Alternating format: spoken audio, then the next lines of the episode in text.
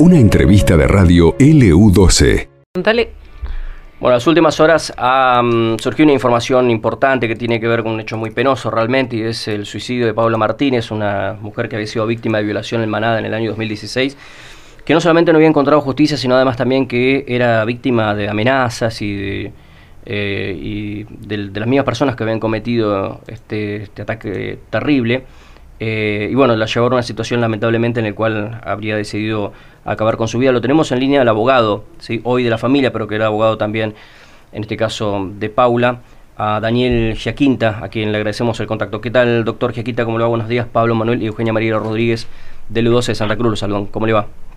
Hola, ¿qué tal? Muy buenos días. ¿Cómo están ustedes? La verdad que nosotros estamos este, eh, muy dolidos por esta noticia, por el, este, el deceso de Pablo. Yo le quería aclarar antes que nada de que las causas de la investigación están eh, con el, eh, la carátula de abrigación de causales de muerte, o sea, eh, trascendió la noticia como un suicidio por la forma en la que se encontró el, el, el cuerpo de Paula, pero eh, la familia tiene muchísimas dudas y me han, me han este, encomendado, eh, juntamente con el, el abuelo, en el día de hoy nos vamos a presentar en la sede del Ministerio Público Fiscal y vamos a tratar de impulsar por lo menos la hipótesis de investigación que tiene la familia, que se tomen los recaudos y que se haga una investigación eh, a fondo con, como corresponde. ¿no?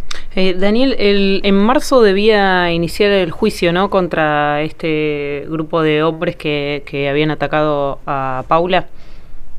Sí, eh, los juicios iban a ser varios porque en realidad ustedes saben que en la ley argentina nuestra no hay juicio en la ausencia de las personas, o sea, eh, este juicio al que bien la señorita hace referencia es eh, contra dos de las personas que están detenidas, después iba a haber otro juicio más y cuando se tuviera, cuando se capturara a uno, inclusive uno de los que todavía permanece prófugo, eh, obviamente se iba a llevar adelante. Teníamos un tribunal ya designado, acordado, el Tribunal 4 de Quilmes, que es un tribunal muy garantista y bueno, este nos pasó esto, le pasó lo que sucedió, ¿no? que ustedes están en conocimiento, pero que realmente queda muchísima duda de parte de la familia eh, de si realmente Pablo se quitó la vida por su propia voluntad claro. o qué fue lo que sucedió. ¿no? ¿Tenía más de 30 denuncias por hostigamiento? ¿Puede ser?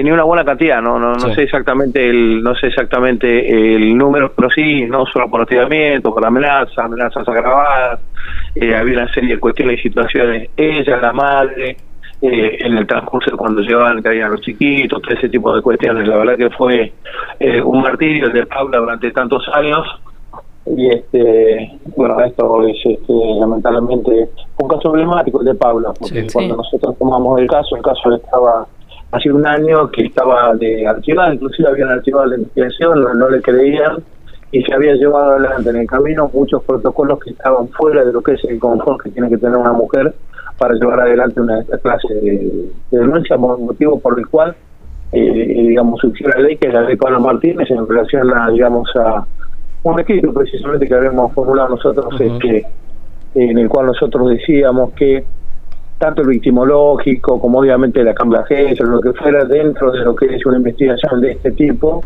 tiene que brindarle a la mujer que es víctima todo un confort con, por, por, por, empezar por su congénere, ¿no?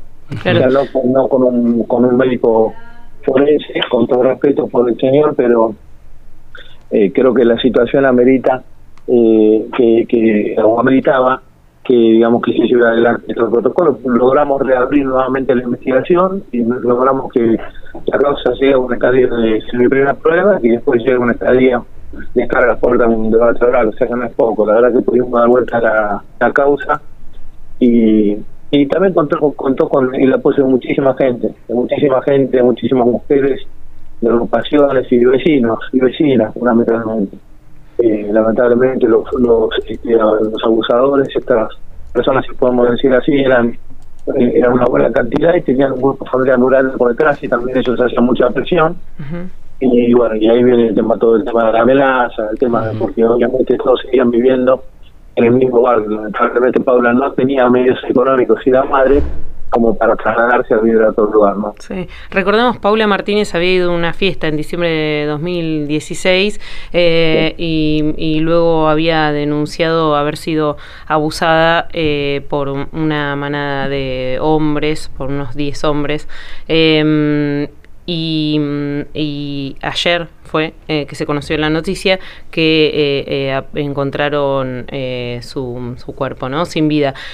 ¿Cómo era el acompañamiento, digo, que, recibía Paula, ¿no? cuando, luego mm, vos decías recién, ustedes agarraron el caso, pero digo, ¿cómo en estos años, cómo fue el acompañamiento que recibía Paula para, para poder ella avanzar en, este, en este proceso que llegaría en marzo a, un, a un juicio?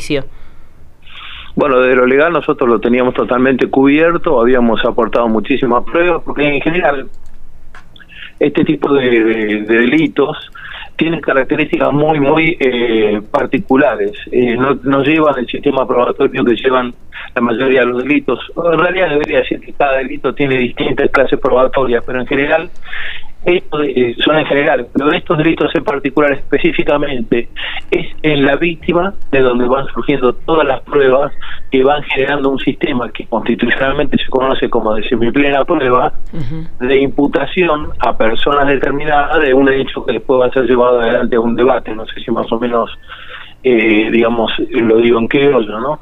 Pero este eh, en el caso de Paula, nosotros la acompañamos desde el primer momento, a mí me la acercó una periodista de Florencio Varela, eh, nosotros nos comprometimos muchísimo con ellos, ellos se encontraban muy mal con el Estado en general, porque este, la gente cuando tiene una una negativa de derecho de lo que fuera es como algo, es cómplice del Estado en realidad, ¿no? O sea, no es solo el Poder Judicial.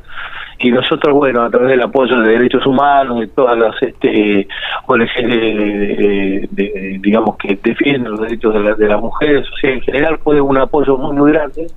Y en base a esto y a muchas presentaciones pudimos hacer este que se, se eh, reinicie la investigación y la verdad que fue muy duro, fue muy duro cuando ella tenía que ir a los psicólogos, fue muy duro, ellos presentaban abogados, que presentaban, dentro de su derecho, no digo que no esté bien, ellos presentaban, este eh, digamos, escritos, planteos, y bueno, y, bueno, en algunas situaciones se le complicaba, le estresaba mucho a Paula, eh, digamos, porque siempre está el tema de lo que se llama la revictimización, ¿no? ¿No es cierto? O sea, es un tema real también. Sí. Bien. Y, bueno, este, sí, lo escucho. Sí, doctor, bueno, ¿cómo sigue la situación? Usted ya me comentaba anteriormente de que la familia descree o por lo menos tiene serias dudas respecto de si en este caso Paula se quitó o no la vida. Pero bueno, ¿cómo sigue la situación? ¿Qué, qué es lo que queda ahora desde el punto de vista legal? Bueno, por, desde el punto de vista legal, por un lado, los juicios se mantienen, obviamente los juicios están, se podrá suspender o no el debate por estas u otras razones, pero eh, los juicios van a seguir adelante, por un lado en lo que se llama, porque aquello es una reconstrucción pretérita de un hecho determinado que va a ser llevado a juicio, eso no se puede cambiar. Pero por este lado tenemos una investigación nueva, que es la investigación de averiguación de causales de muerte. En todos los medios salió el tema del suicidio por la forma en la que fue encontrada, pero la familia íntimamente, y esto obviamente se lo digo a usted, que es la primera radio con quien hablo, pero la familia íntimamente considera, cree que Paula no se quitó la vida. Obviamente es una hipótesis, una hipótesis material de la familia que el abogado que soy yo lo va a tratar de, trasladar técnicamente a la investigación y tratando de aportar los elementos. Esto recién empieza y bueno, la verdad que toda la memoria de Pablo, en realidad, la verdad que yo a, todos ellos les tengo mucho cariño, a todo ese grupo familiar muy vulnerable y bueno, qué sé yo, la verdad que nos dio mucho la noticia, sinceramente. Doctor Cheginta, le agradecemos mucho la comunicación y estaremos atentos a todo lo que ocurra en materia de, este caso, que además también eh, lo han padecido muchas mujeres en todo el país. Hay muchos casos como estos de violación en manada, de, de chica jovencita, adolescente y no tanto, eh, que, lamentablemente muchos están impunes. Le agradecemos la, comunicación. No, no, eh, este caso este caso fue emblemático porque disparó muchísimas investigaciones posteriormente, como dice usted. Como disposición les agradezco muchísimo que se hayan preocupado de, de, Río Gallego de llamarnos. Un abrazo grande. Gracias. Chao, que estén muy bien. Estaba el doctor Daniel Chaquinta, quien es abogado, era abogado en realidad de Paula Martínez, ahora abogado de la familia, después de esta noticia tan tremenda que hemos escuchado, leído en los medios nacionales en las últimas horas. Es la primera radio, el primer medio con el que habla el doctor sí. y ha dicho algo que, bueno, hasta el momento tampoco había salido en ningún medio, que es que la familia descree la hipótesis de que Paula se quitó la vida. Eh, tenía muchísimas amenazas, eh, eran muchas las personas que participaron de, toda esta situación de abuso. Y violación en manada, eh, muchos cómplices también, mucha gente que cayó en su momento. Sí, además eh, decía que, que los hombres eh, acusados seguían viviendo en el mismo barrio, ¿no? Esto fue enfrente, en, aquel momento fue frente a su casa, una fiesta enfrente de su casa, ¿no?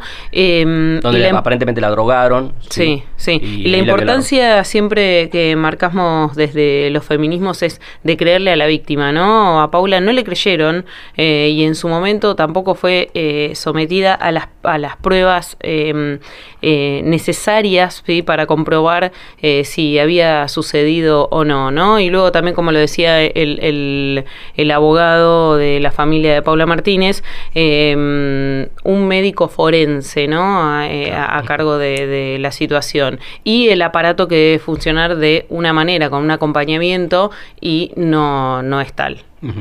Bien, 35 minutos pasaron de las 9 de la mañana, somos un pequeño corte y ya volvemos.